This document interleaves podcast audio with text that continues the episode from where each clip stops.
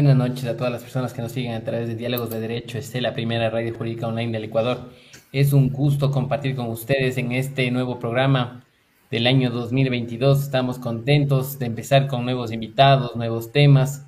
Y este día queremos presentarles a un excelente profesional. Se trata del doctor Alex Barahona, con quien estaremos conversando. Qué gusto, Avi. Buenas noches. ¿Cómo estás? ¿Cómo estás, Luis? Buenas noches. Hoy yo me siento muy emocionada porque estamos retomando nuestra programación de diálogos de Derecho C. Y esta noche te comento, tenemos como invitado, eh, como tú ya dijiste, a un invitado extraordinario. Eh, ya nos ha acompañado anteriormente y nos ha ilustrado con sus conocimientos, haciendo un gran aporte a quienes, a todos quienes nos escuchan. Se trata del doctor Alex Barahona. Eh, bueno, comentando un poco de la hoja de vida de nuestro invitado del día de hoy, él es abogado por la Pontificia Universidad Católica del Ecuador, sede Ibarra, es magíster en Derecho, con mención constitucional por la Universidad Andina del Ecuador, es especialista superior en Derechos Humanos por la misma Casa de Estudios, magíster en Argumentación Jurídica por la Universidad de Alicante, candidato a doctor por la Universidad Pompeu Fabra, Barcelona, es profesor de Derechos Humanos y Derecho Constitucional de la Universidad Andina Simón Bolívar, Andina Católica de Cuenca, Universidad Católica de Ambato y Universidad Indoamericana. Además, él es asesor de la Corte Constitucional y fundador del Centro de Investigación y Estudios en Derechos Humanos. Y bueno, el tema que estaremos tratando esta noche, esta tarde o este día, en la hora en la que nuestra audiencia nos escuche, es un diálogo jurisprudencial es la sentencia 1151-17-EP-21 de la Corte Constitucional, garantía de motivación. Luis, en esta oportunidad, bueno, quiero también dar la palabra al doctor Diego Andrade, eh, quien ha sido la persona que ha gestionado la presencia del invitado de hoy. Tú me comentas, tenemos un video, así que cuéntanos de eso. así es, eh, Avi. Así es, Avi. Eh, tenemos la presencia del doctor Diego Andrade y del doctor Alex Barahona, con quien estaremos conversando esta noche. Eh, nuestro invitado principal, ya lo has mencionado, su amplia hoja de vida. Qué lindo volver a compartir después de unas vacaciones que nos hemos dado y ya queremos llegar a cada uno de los profesionales, estudiantes ciudadanía en general. En este sentido, vamos a empezar con corte inicial y nos vamos con el doctor Diego Andrade para escucharle y que le presente a nuestro invitado.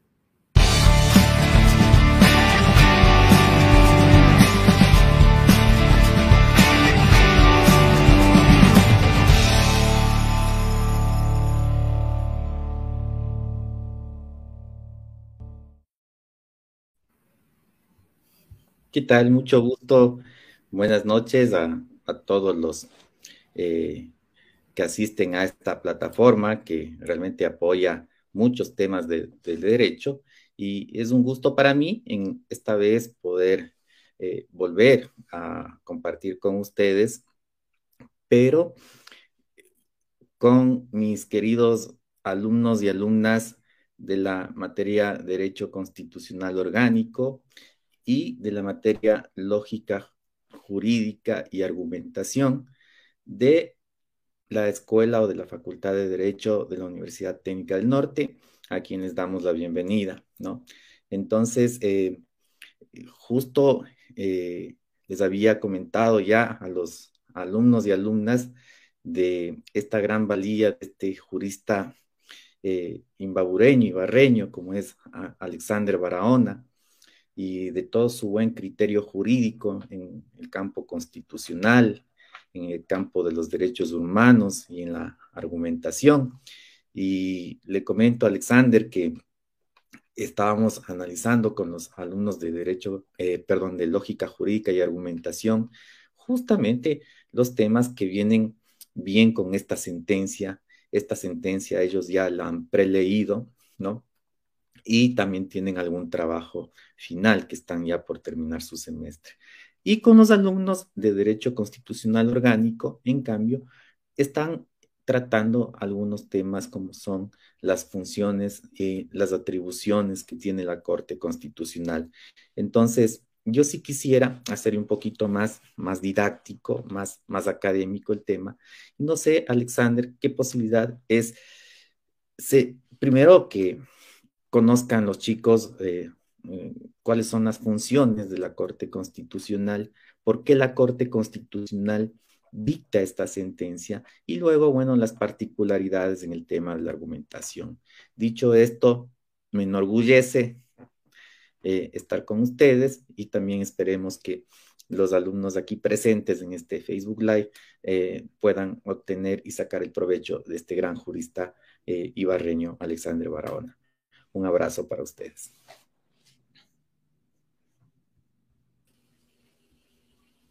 Ya, muchas gracias con, todas y, todos.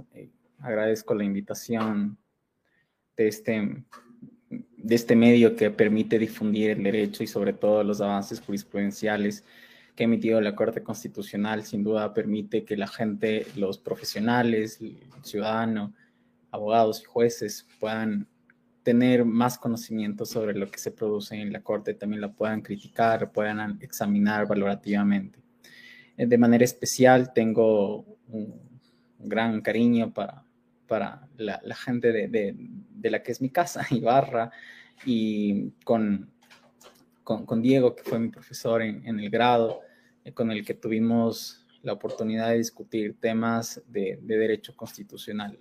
Digamos, una de las anécdotas que me llevo eh, con, Diego en, sus clases fue analizar eh, un caso que luego estuve de alguna manera relacionado con él en la corte, que fue el caso Satya, y que en las clases él, nos exponía ese caso y que luego, digamos, en mi vida profesional, años más tarde, pude encontrarme con, con ese mismo tema en la corte.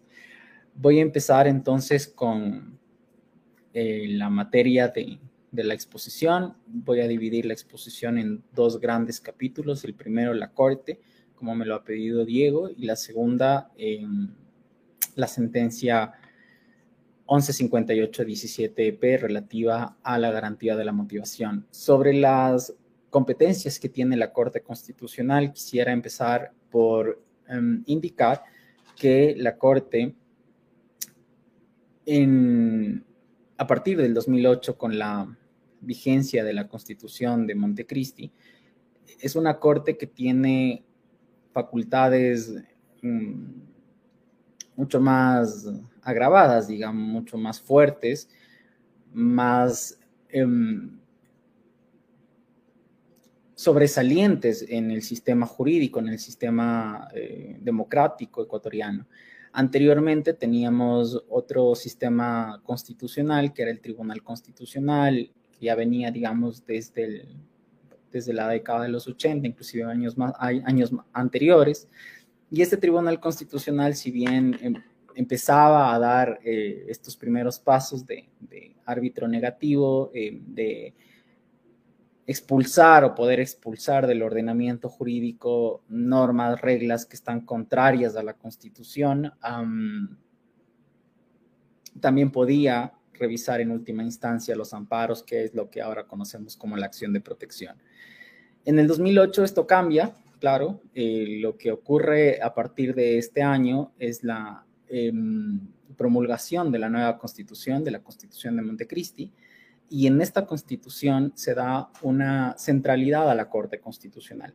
¿Por qué? Porque la constitución tiene o adquiere un valor de norma constitucional, de norma jurídica, y anteriormente era más bien como una directriz política, inclusive antes de la constitución del 2008, quien podía interpretar eh, de carácter erga omnes o de carácter general y vinculante la constitución era el parlamento. En esta constitución esto se cambia radicalmente y quien puede interpretar la, Constitución como norma suprema, eh, como fundamento, si se quiere, de, todo el ordenamiento jurídico, es la Corte Constitucional. Es una, es una alta corte conformada por nueve personas em, que tienen amplia experiencia en derecho constitucional, que tienen que justificar esta experiencia, no solamente en el ámbito constitucional, sino en varias dimensiones del derecho, y que em, dirigen la jurisprudencia de la Corte. Porque es importante esta Corte, además de que interpreta obligatoriamente la Constitución? Porque en el sistema constitucional del 2008, la Constitución vincula dos grandes cosas. La primera, los derechos y las garantías de las personas. Y la segunda, porque vincula la institucionalidad o más bien garantiza que la institucionalidad se dote de la fuerza que le corresponde de alguna manera. Esto no, no hace que la Corte supla las funciones de las instituciones, no, pero lo que hace sí es tratar de velar para que las instituciones de alguna manera em, realicen un trabajo adecuado en el ejercicio de sus funciones. Y además, claro, cuando hubiesen iniciativas que vayan a mermar contra esta institucionalidad, la Corte sin duda va a tratar de em, propender a que esta división de poderes, de los varios poderes que tenemos en esta Constitución o con esta Constitución, puedan mantenerse. Creo que la institucionalidad del país es algo que nos ha convocado como abogados y como juristas, em, sobre todo porque se ha visto debilitada Em, por la inestabilidad de, las mismas, los repentinos cambios, los anuncios permanentes de que una, una función quiere em, convocar a, consultas para eh, mermar de alguna manera la, independencia de otras funciones. Eso sin duda no, no ayuda mucho a la cohesión de esta institucionalidad y la fortaleza que requiere en una democracia. Volviendo un poco a las funciones de la Corte, entonces, interpreta en general la Constitución como lo hace a través de todas las acciones que le llegan. Las primeras acciones es, las, me voy a referir a, indirectamente, directamente las garantías jurisdiccionales. Hay un proceso de selección y revisión que mantiene la Corte, que tiene como propósito eh, verificar o revisar todas las sentencias a nivel nacional ejecutoriadas de garantías jurisdiccionales. Y esta verificación lo hace en virtud de parámetros, entre otros, la gravedad, la relevancia, la posibilidad de establecer jurisprudencia. ¿Qué es la jurisprudencia? Son líneas, son parámetros, son consideraciones em, fundamentales que hace la Corte para que esta línea o esta regla o esta em, consideración fundamental pueda considerarse, o más bien deba considerarse, a nivel eh, nacional por los funcionarios y sobre todo por los jueces y las juezas. Esta jurisprudencia eh, está recogida en, varias sentencias de la Corte, entonces no vamos a encontrar un librito que te diga, esta, esta y solo esta es la jurisprudencia de la Corte, hay algunos ejercicios eh, académicos que se han hecho por parte de universidades y también privados, en donde tú puedas ir leyendo las sentencias eh, en donde contienen jurisprudencia. Todas em, las sentencias de la Corte contienen jurisprudencia, no necesariamente todas las sentencias de la Corte contienen jurisprudencia, y por eso es que es muy importante que la cátedra de Derecho Constitucional sea llevada en razón a la jurisprudencia de la Corte de ejes temáticos que nos permitan sobre todo comprender para dónde ha apuntado esta jurisprudencia en los aspectos relevantes, sobre todo porque cada vez es más abundante. Este proceso, este proceso de selección y revisión le permite a la Corte pronunciarse sobre las sentencias ejecutoriadas y cómo los jueces de instancias de primera y segunda instancia han de poder resolver o mejor resolver las causas que le llegan a su conocimiento. Entonces la Corte cuando, se enfrenta a un proceso de selección y revisión, no me voy a tardar mucho en esto porque finalmente también tiene su grado de tecnicismo y nos demoraría mucho, pero cuando se enfrenta a un proceso de selección y revisión y mira e identifica que una causa, una sentencia, le parece la oportunidad para poder desarrollar una línea que le permita también a las personas, a los jueces, tener una mejor forma de gozar sus derechos y de proteger sus garantías jurisdiccionales. Entonces la Corte ingresa a conocer el caso y resuelve como si fuese un juez de instancia, es decir, resuelve el caso si hubo o no vulneraciones de derechos. Esto lo puede hacer en cualquier, en la causa de cualquier origen, acción de protección, habeas corpus, habeas data, acceso a la información pública, que además conoce la Corte Constitucional después de esto, son las acciones de inconstitucionalidad. Claro, digamos, esta es una institución ya que tiene una, larga data en, en la democracia, es una institución que le permite a las personas, a cualquier persona, impugnar la constitucionalidad de una norma del ordenamiento jurídico porque la considera contraria a algún precepto constitucional. Entonces, eh, si una persona em, no considera, cualquiera que sea su posición, digamos, basta con que sea una persona, eh, considera que una norma del ordenamiento jurídico infraconstitucional riñe con la Constitución por razones de fondo, es decir, porque parece que está restringiendo de alguna manera las, las reglas o los principios constitucionales, puede impugnar ante la Corte la constitucionalidad. Ha pasado a los casos, como ustedes ya seguramente conocerán, por ejemplo, el caso del aborto por violación, y esto es forma que la Corte pueda pronunciarse sobre la constitucionalidad o no de las reglas que conforman el ordenamiento. ¿Cuál es el fin de esto? El fin es armonizar el ordenamiento jurídico y también dar un sentido de materialidad de los derechos al ordenamiento jurídico. ¿Qué es lo que también creo eh, importante destacar aquí? Que no solamente eh, está eh, la acción pública de inconstitucionalidad puede presentarse en contra de leyes, de ordenanzas, de decretos, sino también de actos administrativos de carácter general. Por ejemplo, un acuerdo ministerial que no necesariamente establezca reglas, aunque establezca una norma, que un mandato que, que sea de manera, el destinatario sea indeterminado, no sea para, para todos, digamos. ¿Cuál es la otra facultad que tiene la Corte? Son muchas facultades que tiene la Corte. Eh, otra facultad que tiene la Corte es resolver las acciones eh, de inconstitucionalidad por omisión. Por ejemplo, si la, la Constitución establece un mandato de hacer o no hacer a una entidad determinada y esta entidad no lo ha hecho, entonces la Corte sí que puede obligar a esta entidad en virtud de la fuerza vinculante de la, corte, de, la Constitución a que la cumpla, eh, cumpla este mandato. Esto es posible también de realizar a través de una inconstitucionalidad por omisión. alguien, alguna institución o alguna función del Estado que estaba obligada a hacer algo por la Constitución, no por la ley, sino por la Constitución, no lo ha hecho y por lo tanto la Corte puede obligarle a esta institución a que cumpla con, con la norma constitucional.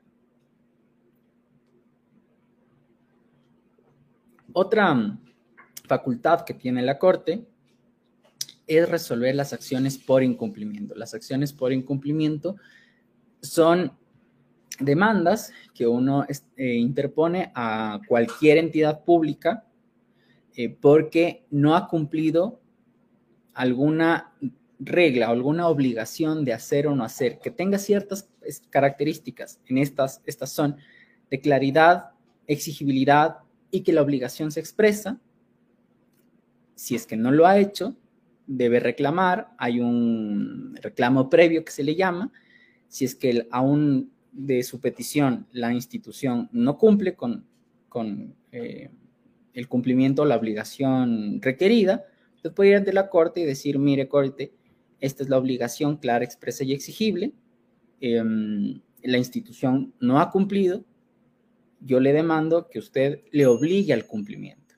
Es una acción un poco Em, extraña porque si ustedes se dan cuenta, el fin no, no es tanto la protección de derechos, sino la seguridad jurídica, que sí, también está recogida en la Constitución, en el artículo 82, no tiene tanto énfasis en eh, proteger derechos más que la de garantizar la seguridad jurídica. Lo que sí es interesante de esta acción, y lo ha hecho esta Corte en reciente jurisprudencia, es que también a través de esta acción uno puede perseguir el cumplimiento de decisiones de organismos internacionales en materia de derechos humanos y estas decisiones no solamente son sentencias, sino son informes de derechos humanos. Entonces, a través de esta acción puedo obligarle que el Estado cumpla con la decisión de la Corte Interamericana de Derechos Humanos. Sí, a través de esta acción puedo obligarle a la Corte que cumpla con un dictamen del Comité Internacional de Derechos Humanos. Sí, puedo obligarle a que mm, cumpla con ciertos informes de la OIT como una jurisprudencia así lo eh, concluyó, sí, dependerá de si es que en la demanda usted puede justificar que la obligación reúne estos tres requisitos que les he mencionado anteriormente. No me voy a detener tanto en esta garantía porque igual el tiempo siempre nos sigue corriendo. Vamos con, con otra facultad que tiene la Corte, es la de em, verificar la procedencia o no de los estados de excepción. Tampoco me voy a detener un montón de, jurisprudencia respecto a estados de excepción. Lo que mira la Corte son grandes cosas, los requisitos formales y los requisitos materiales. Es decir, que formalmente proceda, que digamos haya uno de los causales de la Constitución, que es calamidad, eh, desastre natural, eh, conflicto armado, entre otros. Ahora no se me ve taxativamente a la mente, pero me parece que esos son la mayoría y verifica la causal, verifica el tiempo y verifica el territorio. Luego, en lo material, se centra más bien a ver si es que hay una justificación real de, la procedencia de este estado de excepción y si es que las medidas que se están adoptando por parte del Ejecutivo, porque esta es una decisión que solamente lo puede tomar el Ejecutivo, eh, realmente tienen coherencia con lo que se está eh, diciendo, digamos, coherencia con la, la gravedad de la causal que está invocada y la justificación que ha dado, y sobre todo que estos realmente le permitan superar el estado de, alarma, el estado excepcional por el que está atravesando el país. Recuerden ustedes que el estado de excepción no es otra cosa, sino estoy en una situación que yo no la puedo resolver por mis propias... Em, medios en un régimen constitucional ordinario, sino que requiero como presidente unas facultades extraordinarias para yo poder superar esta grave crisis. ¿Ok? Entonces, no lo puedo hacer con mis funciones normales, porque si lo pudiese hacer como mis funciones normales, no necesito realmente un estado de excepción. Y en eso sí ha reparado la Corte. No es posible que un estado de excepción pueda mantenerse a lo largo del tiempo, porque las, las excepcionalidades son eso, cortas y como dan atribuciones extraordinarias y un poco más fuertes, digamos, al presidente, se dan de entender que son limitadas. Tiene la posibilidad de hacerlo por 60 días y renovarlo por 30 días. Otra facultad que tiene la Corte, espero no olvidarme de ninguna, es revisar las acciones extraordinarias de protección. ¿Qué son acciones extraordinarias de protección? Cuando la Corte verifica eh, si en una sentencia ejecutor, digamos, en una sentencia que está ejecutoriada y que además eh, haya puesto fin al proceso, se ha vulnerado o no derechos humanos, derechos constitucionales, no solamente en sentencias, sino en, autos definitivos. Hay un importante desarrollo que ha hecho la Corte de cuándo es un auto definitivo o no, si resuelve el fondo de las pretensiones, uno, si es que mm, pone fin al proceso y si es que genera un gravamen irreparable. Esos son los tres requisitos eh, que ha establecido la Corte y siempre que cumpla esto, cuando se tratan de autos, no de sentencias, procede. Hay otros requisitos más a la extraordinaria de protección, está muy reglado en los artículos 60 al 62 de la Ley Orgánica de Garantías Jurisdiccionales y Control Constitucional. Pueden revisar, o entre otros son que eh, se haya cumplido la presentación de la demanda en un tiempo determinado, que no incurran en determinadas causales, como por ejemplo que usted esté pidiendo que se revise la forma en que se valoró la, demanda, sino que realmente en, las, en la argumentación del fallo se haya cometido una vulneración de derechos, que son dos cosas distintas y que cuando ya pasemos al segundo campo de la motivación lo podemos hacer.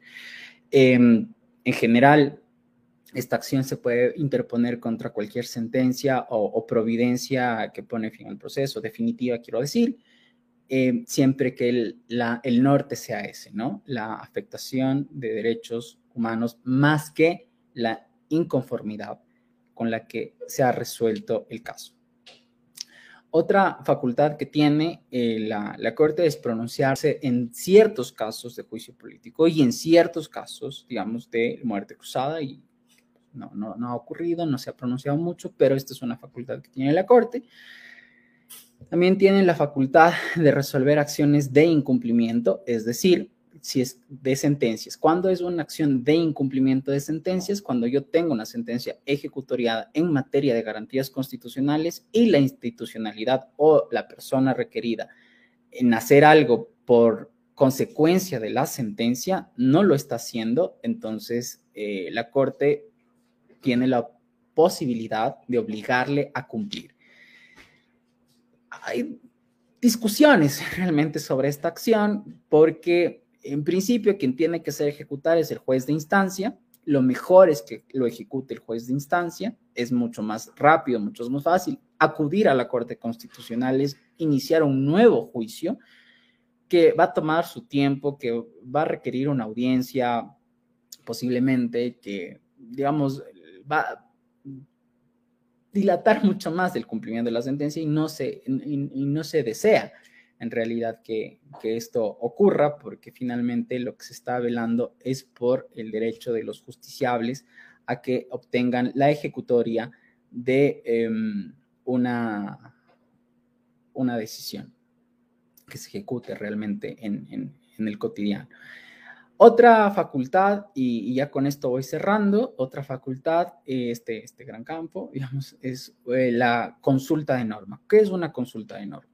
La consulta de norma es cuando un juez que está sustanciando una causa no constitucional, bueno, más bien constitucional o no constitucional, cualquier causa, se encuentra que para resolver el caso necesita aplicar una regla, pero esta regla el juez considera que no la puede aplicar porque es contraria a la Constitución. Hay un reproche eh, axiológico, es decir, el juez dice, bueno, yo puedo aplicar, digamos, en la práctica esta regla, pero si la aplico, lo que va a ocurrir es que yo estoy aplicando una regla que considero que es inconstitucional y por lo tanto le voy a perjudicar a las partes, sobre todo a la, en general a las partes, porque estoy aplicando una regla que no debe jugar en el juego democrático del ordenamiento constitucional sobre todo.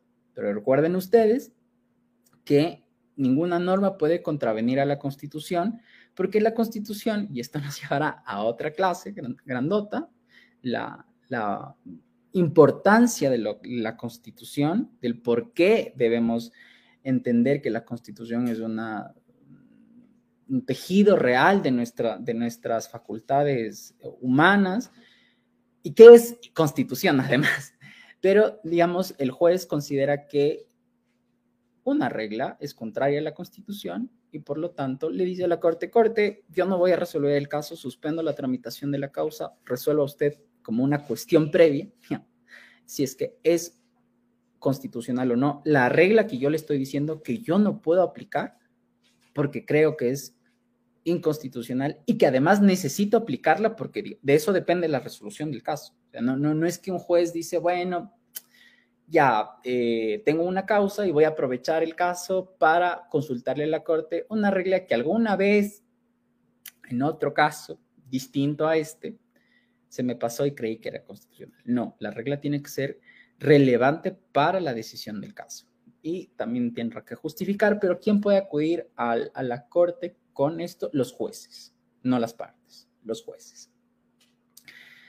En general creo que estos son las, grandes, las, grandes facultades, mm, las dirimencias de competencias entre funciones del Estado también, las, las famosas IC, que son las interpretaciones constitucionales, que son eh, puestas en consideración de la Corte cuando las funciones del Estado requieran que se interprete de forma abstracta, lo ha dicho últimamente la Corte, no en casos concretos, sino en forma abstracta sobre la parte orgánica de la Constitución eh, dijo, cogí en curva porque estoy recopilando eh, todas las facultades que tiene la Corte.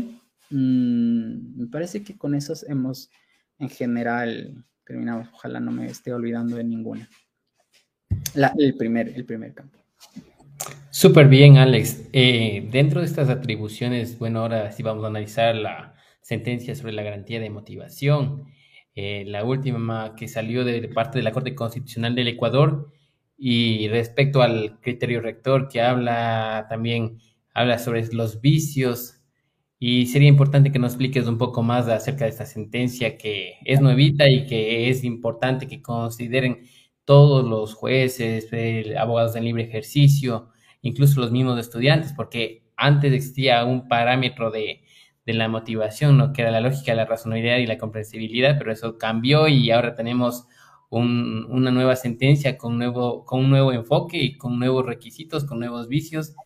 Y bueno, estamos eh, respecto a esta situación y esta realidad, tenemos que ir caminando hacia adelante. Te doy la palabra. Gracias. Bueno, ahora me voy a centrar en una, en una facultad que tiene la Corte que yo les he dicho hace unos segundos, que es la acción extraordinaria de protección. La Corte ha tenido un gran desarrollo de acciones extraordinarias de protección. Y esto es así porque, em, y esto es así porque la,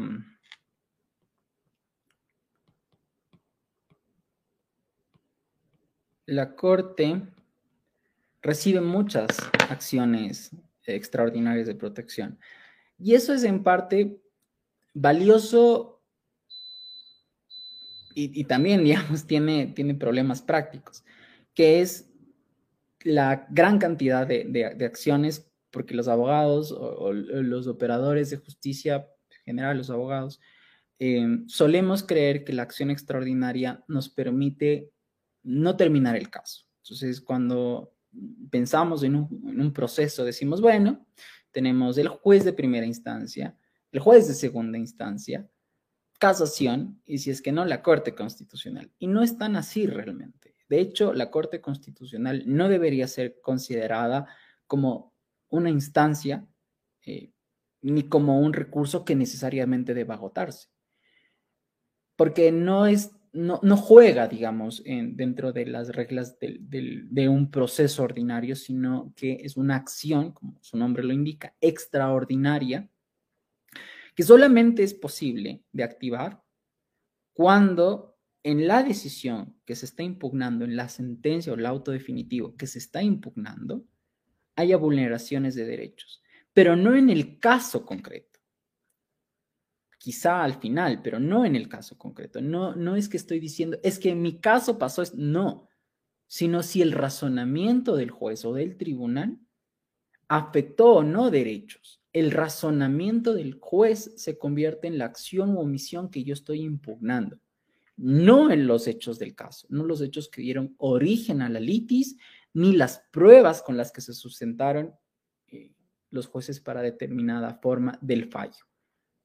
Entonces, dejando esto en claro, la Corte sí ha desarrollado varias jurisprudencias respecto de la extraordinaria de protección, sobre todo sobre todo por lo, advertido, por la gran cantidad de, demandas que se han presentado y porque también ha permitido, y eso sí, ha permitido a la Corte desarrollar las reglas del debido proceso, sobre todo para que en la administración de justicia se pueda eh, tener decisiones un poco más conscientes de lo que implica el debido proceso. Y dentro de todas las reglas del debido proceso, aunque no solo la acción extraordinaria se pronuncia sobre reglas del debido proceso, sino sobre derechos constitucionales en general, lo hemos visto mm, con mayor énfasis en las reglas procesales, porque al final del día las decisiones judiciales operan dentro de un juego que es un, proceso judicial, pero también eh, se ha visto decisiones en las que concluyen la vulneración de otros derechos que no son procesales.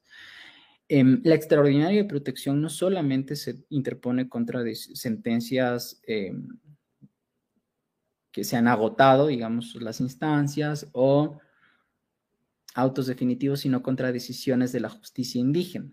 las decisiones de la justicia indígena también son susceptibles de extraordinaria protección contra decisiones de justicia indígena y este era un dato que no quería que se pase por alto. Vamos a, materia, créanme que estoy corriendo un montón. Eh, la sentencia 1158-17EP-21 em, resuelve una extraordinaria de protección, por eso es EP, extraordinaria de protección, las siglas, y lo que hace es em, examinar los cargos de la demanda, y esto es importante. Cuando uno piensa en la, el inicio de una litis, tiene que diferenciar dos grandes cosas. Las pretensiones de la demanda y las alegaciones que fundamentan las pretensiones. Una pretensión es, por ejemplo, yo quiero que Alexander me pague la cantidad de 15 mil dólares, mi pretensión. Mi alegación es, eh, Alexander me debe porque hemos firmado un título valor que está eh, debidamente librado, cumple con los requisitos, hay un monto tal, hay unos intereses tales y por lo tanto se fundamenta así mi pretensión. En derecho y en hechos. Y esas argumentaciones las vamos a llamar en adelante cargos. Entonces, las argumentaciones o las alegaciones que uno esgrime en la demanda o expone o desarrolla en la demanda son los cargos que fundamentan las pretensiones. Esto es algo importante. Cuando em, la Corte examina las alegaciones de la demanda, las pretensiones son que se acepte la demanda, que se deje sin efecto la decisión impugnada no de otra manera y que se repare integralmente. Pero las alegaciones de la demanda, se da cuenta que todas las alegaciones van para un mismo objetivo, que es que se ha vulnerado el derecho al debido proceso en la garantía de la motivación y se invoca el test de motivación. Entonces, voy a referirme eh, a, a seis grandes puntos el primer punto es el alcance de la garantía de la motivación, diciendo que no es el propósito de la sentencia em, terminar con el análisis de todo el debido proceso. Esta es una parte del debido proceso. La motivación. Hay otras garantías del debido proceso, como la defensa, como el derecho a recurrir, como el derecho a acceder a las piezas procesales, en fin hay muchas garantías del debido proceso que están recogidas fundamentalmente en el artículo 76. Esa es una parte. El 76.7L de la Constitución establece la motivación. Vamos a hablar sobre, el alcance de la garantía, luego me voy a pronunciar sobre el test de motivación conocido anteriormente, luego sobre las pautas, el criterio rector, los tipos de deficiencia y los tipos de em, la apariencia de la motivación. Vamos a hablar sobre el alcance de la garantía. La motivación, la garantía de la motivación está establecida en la Constitución de la siguiente forma. No habrá motivación, dice el artículo 76.7L de la Constitución, si en la decisión no se enuncia las normas jurídicas en las que se funda y no se explica la pertinencia de estas normas a los hechos del caso. Y esto quiere decir que no está diciendo la Constitución que la norma sea correcta, ni está diciendo que valorativamente debe ser aceptable. Está diciendo que debe cumplir con elementos mínimos. Y allí entonces tienes una gran diferencia entre una motivación correcta y una motivación suficiente. La motivación suficiente es la que cumple con estos elementos mínimos, que son una fundamentación normativa, que es la enunciación de las normas jurídicas en la que se funda y la explicación de las mismas al caso, y la otra premisa que es una fundamentación fáctica, es decir, que haya una explicación sobre los hechos, sobre las pruebas del caso y en conjunto, una vez explicado hechos, pruebas y cómo las normas que se han invocado calzan, se adecúan, si logísticamente, si se quiere, a las normas. Y claro, se concluye la decisión que, se deba adoptar. Mm. Esto es así. Si se entiende, es una motivación suficiente. En ningún momento de lo que he dicho anteriormente se va a entender, o, me han escuchado, que debe ser excelente, correcta o valorativamente cierta, digamos. Eso no alcanza la garantía de la motivación. No llega hasta ese punto la garantía de la motivación. No voy a decir que realmente el juez debe tener una pretensión de verdad universal, lo que dice el juez. Si esto fuese así, entonces eh, lo que implicaría es que eh, la corte se convierta en una instancia. ¿Por qué? Porque cuando uno va a un juez de primera instancia y demanda algo y el juez le dice no le concedo, uno dice estoy inconforme con la decisión porque usted se equivocó. Cuando debió darme algo que yo le pedía, usted no me lo dio. ¿Qué me asiste a mí? El derecho a recurrir. Puedo ir a una segunda instancia em, a exigir que se corrija eventuales errores por las argumentaciones que usted está dando. En la, en la garantía de la motivación, no está amparado una corrección de la motivación, sino que si la motivación apenas ha sido suficiente. ¿Cuándo es suficiente la motivación? Antes de pasar a estas premisas que ya les he dicho, que las voy a sintetizar nada más, recuerden ustedes que la motivación tiene un propósito. ¿Y cuál es este propósito? El propósito es, primero, de que, la de que exista una fundamentación en general, que cuando usted golpea la administración de justicia, tenga la certeza de que un juez le va a dar razones para poder resolver su caso, que no va a ser arbitraria, que no va a ser antojadiza, ni que solamente va a haber la decisión, sino que va a haber una fundamentación, un razonamiento práctico y le van a explicar por qué usted tiene o no tiene la razón. Esa forma de ser escuchado, de ser atendido, por la Administración de Justicia es el principio de, la defensa en realidad. Y por eso es que si ustedes notan, la motivación en la Constitución está dispuesta como uno de los elementos de la defensa. Y segundo, es que de esta forma existe una legitimación de la Administración de Justicia y de las sentencias en general. No habría una legitimación por parte de nuestro sistema judicial si los jueces no explicasen o no justificaran su sentencia. Vamos. Entonces, cuando existe una motivación, más bien, me voy a referir a los dos elementos de, eh, de la motivación, los criterios rectores de la motivación. El primer criterio rector es la fundamentación normativa, es decir, que existan normas o principios en los que se fundamente la decisión, que se explique por qué se, está, por qué se están invocando estas normas en el caso, por qué eh, se cree que estas van a resolver el caso. No quiero decir que sean correctas ni que sean las que realmente deben resolver el caso, sino que se explique por qué. Esta es una delgada línea dígame usted por qué está invocando esta regla. Más allá de que yo crea que debe o no aplicarse esta regla. Pero deme las razones. Y lo segundo es la fundamentación fáctica, es decir, que se esgriman hechos que se razonen sobre las pruebas para determinar los hechos probados. Piense usted en una sentencia penal. La sentencia penal necesariamente se refiere a los hechos y sus pruebas porque si no, no habría realmente una sentencia legítima. Para probar un delito tiene que referirse a los hechos y las pruebas que comprueban la materialidad de infracción y la responsabilidad del cometimiento de la misma al procesado, del procesado. Em, me voy a quedar un poco, eh, un poco aquí que son estos dos grandes momentos del los, las, los, el criterio rector de los elementos de la motivación. Em, claro, estos criterios rectores se acentúan a veces.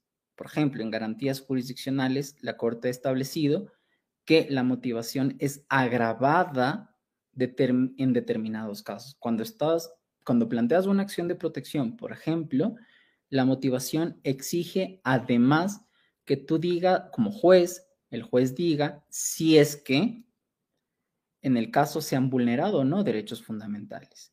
Y si es que no se han vulnerado, diga por qué no se han vulnerado derechos fundamentales. Usted se da cuenta entonces, la motivación radica en dar razones sobre algo, el decir por qué. Ahora, también esto dependerá de la complejidad del asunto. Hay casos que requieren mayor motivación, otros que no la requieren, no requieren tanto, no es que no requieran motivación, sino es que no requieran tanto en su extensión o en su eh, profundidad. Y esto depende de cada caso. No es lo mismo resolver un, un caso em, penal de un delito complejo, digamos, piense usted, a que un ejecutivo que es, es, evidente el, la deuda.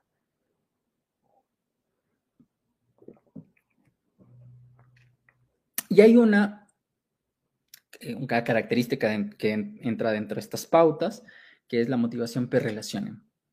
La motivación per relacionem es cuando, por ejemplo, lo establecido en la Corte, cuando, por ejemplo, em, tiene usted una sentencia de primer nivel, usted apela de esa sentencia de primer nivel y en apelación, en el fallo de apelación dicen, yo estoy de acuerdo con lo que ha dicho el juez inferior.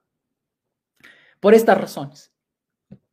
Entonces, usted parecería que el juez de apelación está remitiendo a lo que dijo el juez inferior. Le está diciendo como que está em, obviando su obligación. No lo está haciendo en realidad. Lo que está diciendo es, estoy de acuerdo con lo que dijo el juez inferior y estoy sustentando el por qué. Esta es una forma válida de motivar siempre que se diga el por qué está de acuerdo.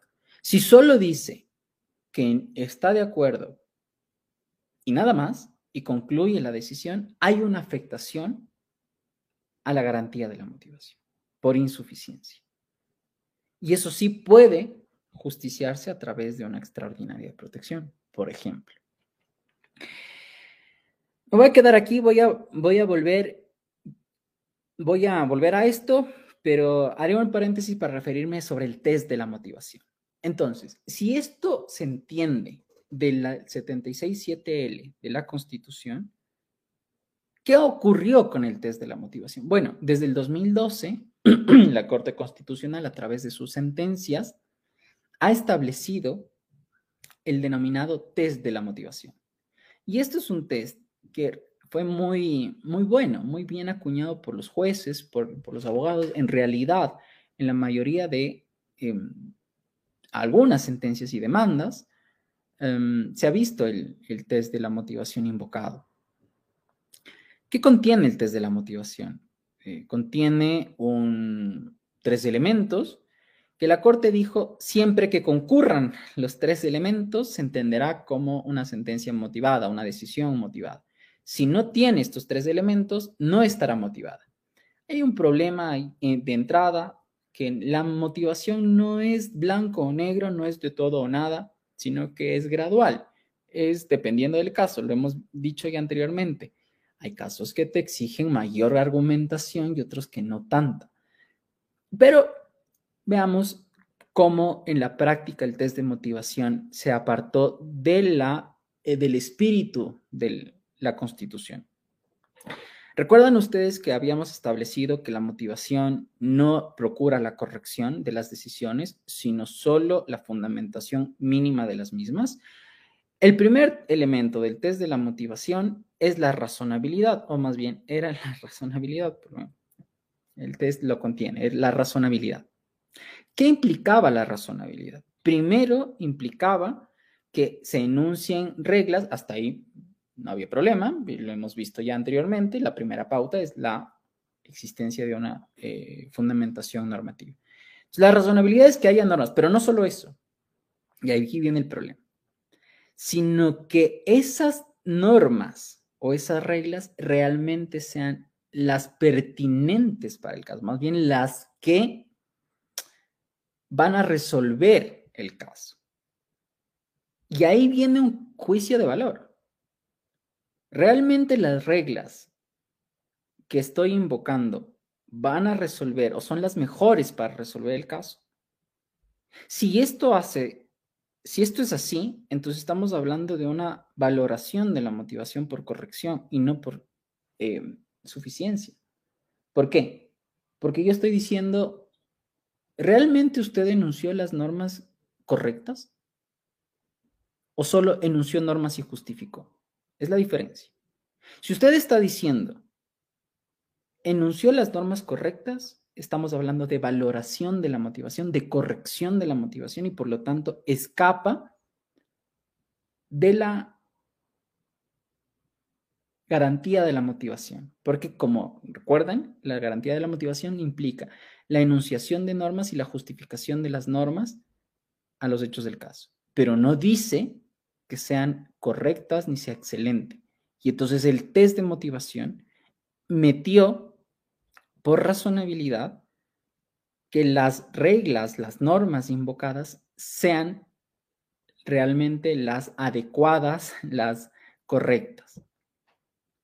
Y claro, como tú tienes la posibilidad de objetarlas, porque, digamos, la Corte se convirtió en, la, en la entidad encargada de decir, ok, si es que estas reglas no son las correctas, entonces podía decir cuáles son.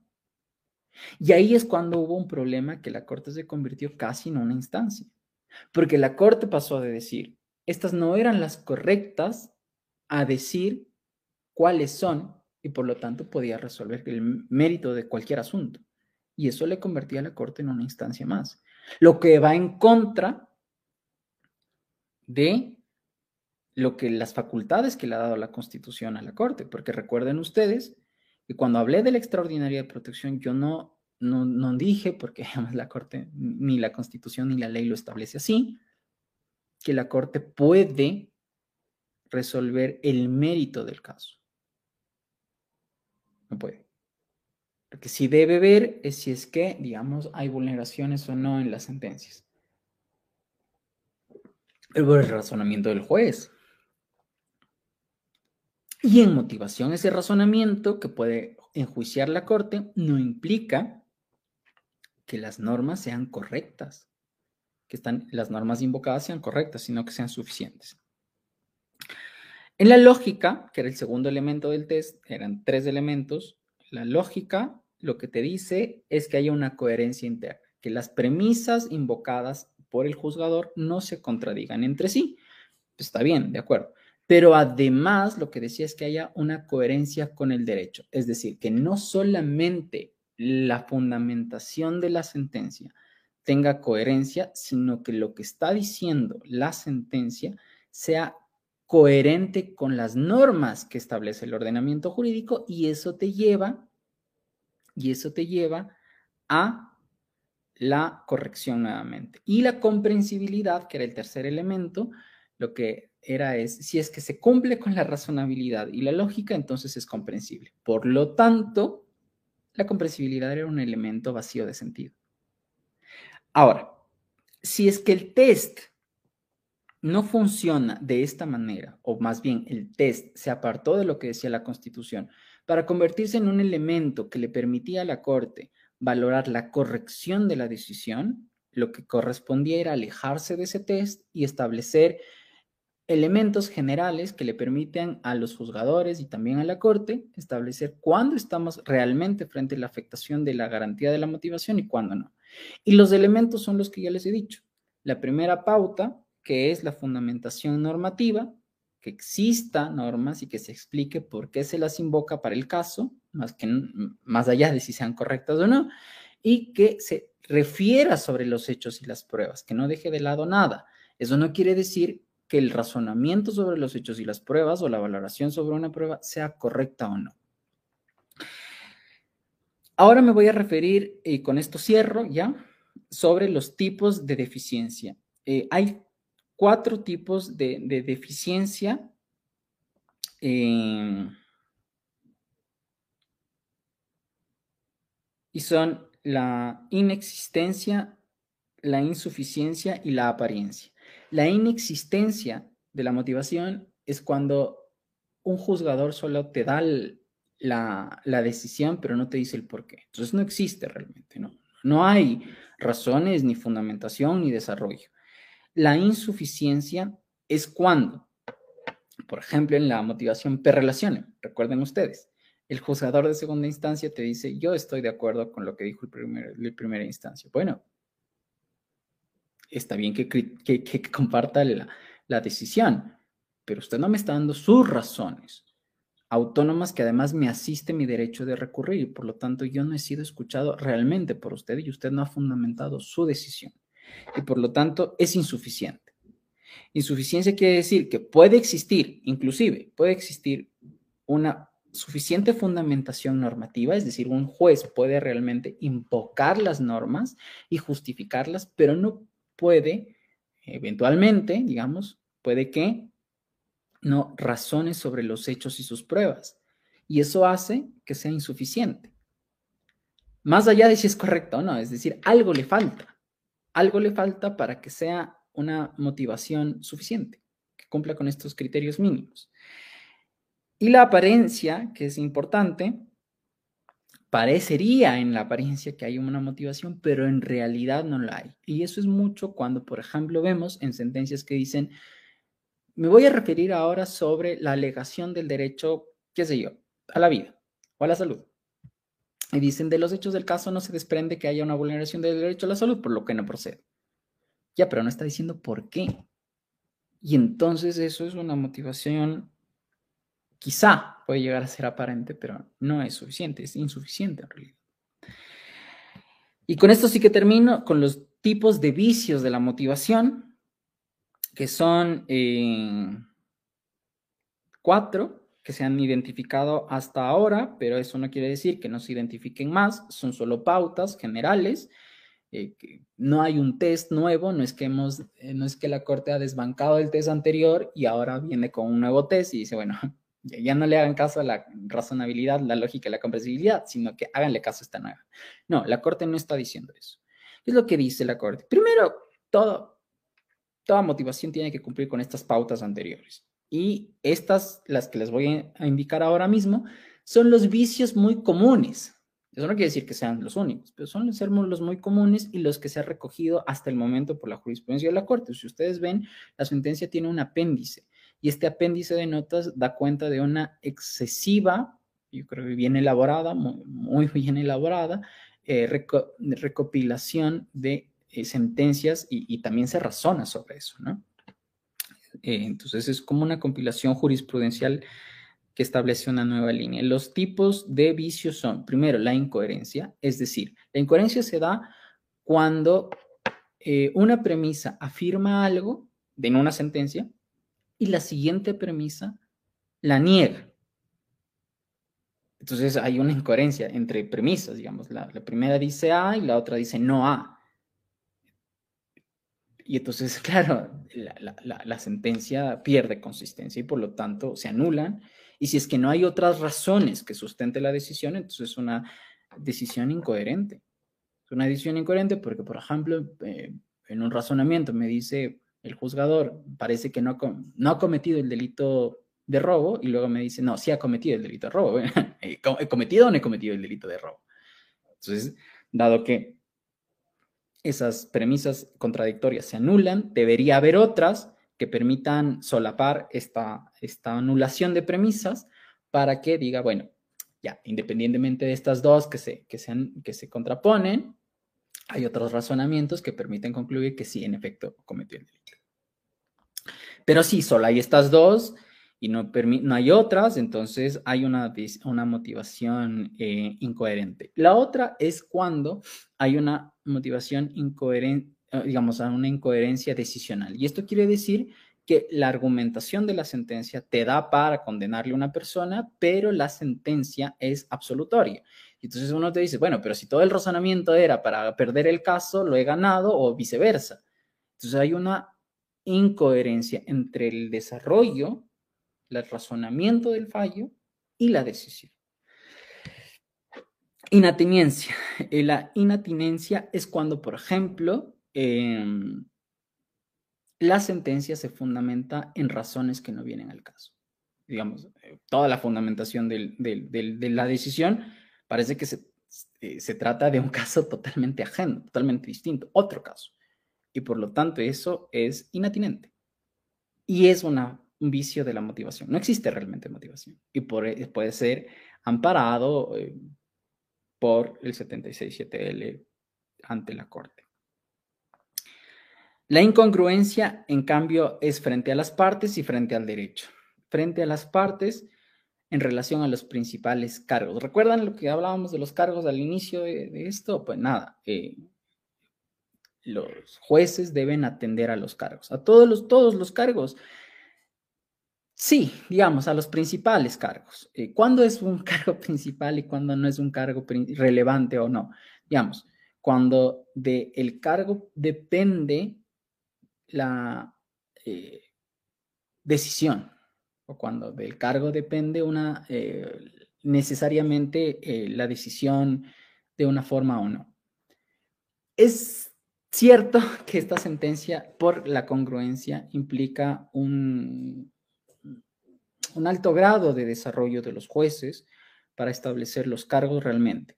Hay demandas que te invocan 10 derechos, 20 hasta 50 derechos, que realmente están fundamentando estos derechos en un solo cargo.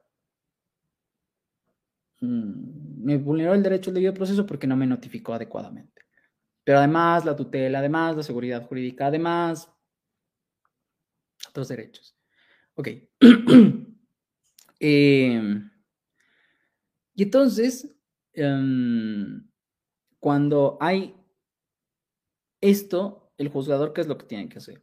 El juzgador lo que tiene que hacer es realmente tener una técnica para poder identificar los cargos y pronunciarse sobre los cargos. Es decir, lo que realmente me está cuestionando el accionante es esto si le notificaron o no. Y de, lo, y de esto depende lo demás. Así que si resuelvo esto, resuelvo todo. Es el cargo. Pero si es que yo descuido un cargo, realmente, como les digo, un, independiente, como, como le estoy diciendo, entonces hay falta de, de congruencia. ¿Por qué? Porque realmente de las tres cosas fundamentales que yo le estoy pidiendo, no me está respondiendo. Pero eso no quiere decir, no quiere decir que me tiene que responder sobre los 50 derechos que yo alegué, sino sobre los cargos que yo estoy diciendo. Es decir, las razones tienen que ser autónomas. Porque, lo demás es conexidad. Porque se me vulneró el derecho a la seguridad, también se me vulneró el derecho a la tutela, también se me vulneró el derecho al debido proceso. Bueno, pero si el juez se ha mm, pronunciado sobre el hecho que motivó todos estos derechos y si dice que por este hecho no hay vulneración de, este derecho, da igual, ¿no? La decisión no va a cambiar. La decisión no va a cambiar. Usted alegó 50 derechos, pero todos eran por conexidad en relación a uno y a un hecho determinado. Y si el juez se ha pronunciado sobre ese hecho determinado y sobre ese derecho, se me está yendo mucho el tiempo, tengo que terminar. Entonces, no hay incongruencia. Pero si no lo ha hecho, sí hay incongruencia y por lo tanto puede ser. Incongruencia frente al derecho cuando la jurisprudencia le obliga a través de reglas, a través de directrices, a través de eh, decisiones, hacer algo y no lo ha hecho, ha descuidado la, jurisprudencia de la Corte o, exigencias de, leyes en general, de, de motivar más acentuadamente algo, no lo ha motivado y por lo tanto puede ser incongruente frente al derecho. Y finalmente, la, la incomprensibilidad, que es, que es que la, el fallo no sea entendible por los abogados. No tanto por las personas, porque eso será un poco más agravado, bueno, y dependiendo también, ¿no? Digamos.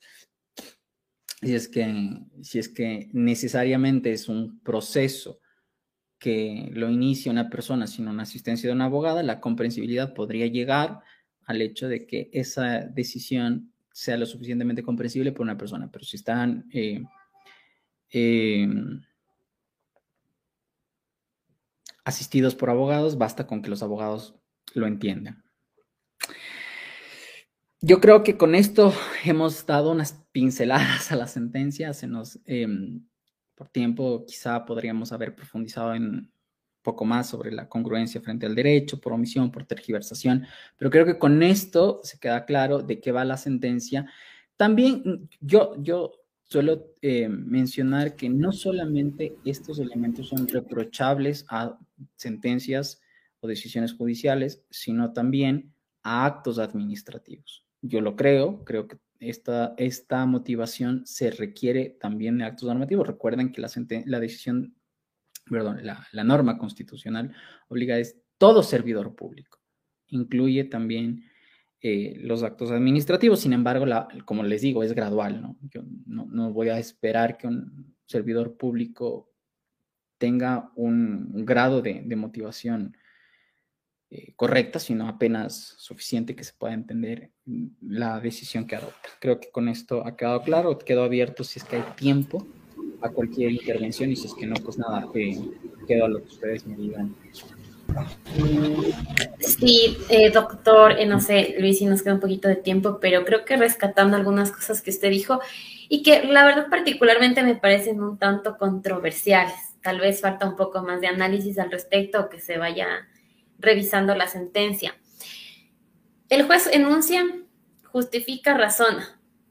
No es correcta la decisión, pero la garantía de motivación estaría bien. El tema de correcto, incorrecto, no es algo de lo cual la garantía de, motivación tenga que analizar. Si se entiende eso, has entendido la mayor parte de la sentencia. Ok, un ejemplo, así pequeñito. Con este tema de la sentencia em, de, eh, que se emitió sobre el uso progresivo de la fuerza con un policía, que ahorita es muy em, controversial en el momento. El juez denunció y el juez em, también ha justificado y ha razonado. Bueno, vaya ya usted a saber si ese resultado de condenar al policía está bien o mal, sin embargo, se ha razonado el tema del uso progresivo de la fuerza. La garantía de motivación pasaría, independientemente del resultado y respuesta. Ya, perfecto. Si, los jueces han razonado sobre los hechos, las pruebas, las alegaciones de las partes, no, no, cabría un reproche por motivación. Yo no estoy de acuerdo con la decisión porque creo que valoró, que interpretó equivocadamente un artículo penal o valoró equivocadamente una determinada prueba, eso no le ampara la garantía de la motivación. Correcto. Muchísimas gracias. Mi estimado Alex, eh, ha sido una ponencia espectacular, como siempre, te luces y cabe resaltar el agradecimiento al doctor Diego Andrade por haber sido ese canal de diálogo y también ese canal que permitió que tú estés esta noche aquí en nuestro programa. Si es cierto, ya ha sido invitado nuestro en otras ocasiones, pero te hemos visto otra vez compartir con nosotros algunos conocimientos. Hay unas preguntas adicionales, pero por motivos del tiempo yo creo que ya deberíamos terminar el programa. Permíteme, creo que está en este momento eh, respecto a una pregunta que te voy a hacer solo una, porque hay algunas y por motivos de tiempo no, tal vez no alcancemos, pero permíteme. Gabriel Sebastián Bedón dice, estimado doctor Barahona, revisando la sentencia en el punto 63, se habla sobre la motivación por remisión de los jueces para dictar su criterio, haciendo total o parcialmente suya una argumentación jurídica. Pero en el punto 80 sobre la inatinencia refiere a que no debe contener razones que no tienen que ver con el caso. Al momento de que tiene un juzgador hace remisión a una jurisprudencia con inatinencia, hablamos de que esta carecería de motivación a pesar de que emita su criterio personal. Sí, a ver.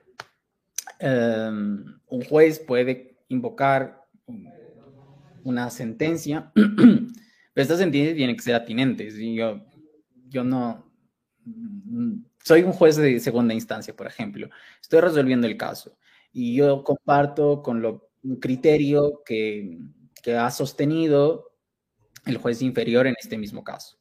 Está bien, es relacionem, lo hemos hablado, siempre que también esgrima sus propias razones, pero puede citar, puede compartir ese, este razonamiento. Pero ¿qué pasa si es que un juez eh, de esa causa que estamos de, un tipo de juicio cita una sentencia de otro, de otro juicio totalmente distinto. Y dice, como lo dice este, este, este juez en esta causa, yo comparto totalmente y además me doy mi razón. Sí, pero usted está, usted ha sido invitado a jugar fútbol, pero está, está jugando básquet.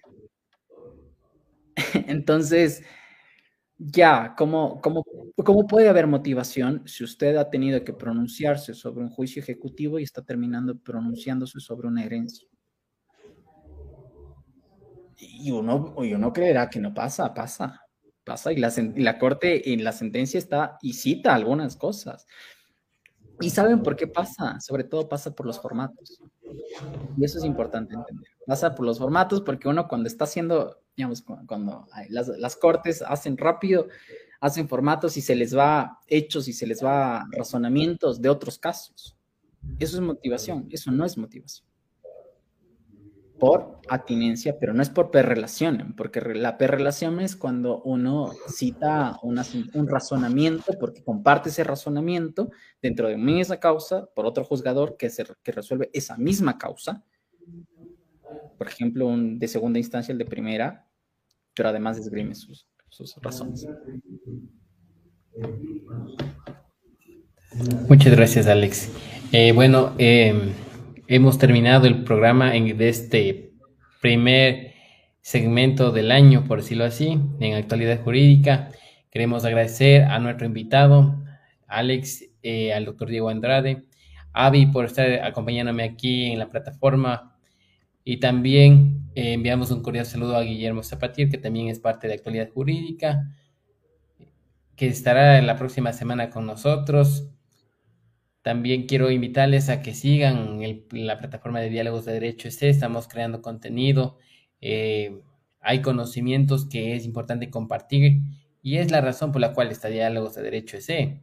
Ha sido una iniciativa para llegar a profesionales, estudiantes y a la ciudadanía en general de una manera comprensible y de una manera amigable, por decirlo así. Agradecemos bastante y que tengan una excelente noche. Las palabras finales, Xavi. Bueno, Luis, igual agradeciendo por la intervención del doctor Alexander Barahona y muy, muy agradecida con la audiencia eh, del día de hoy. Eh, eh, seguimos esperando que nos acompañen para que se mantengan actualizados y así creo que empezamos un 2022 con excelentes entrevistas y pues con todo el gusto para seguir acompañándoles. Igual un saludo a, a Guille y a toda la audiencia que nos está viendo y escuchando. Muchas gracias, David. Que tengan una excelente noche. Nos vemos la próxima semana, el día miércoles a las 19 horas 30. Que pasen súper bien. Gracias, David. Buenas noches. Una buena noche. Hasta luego.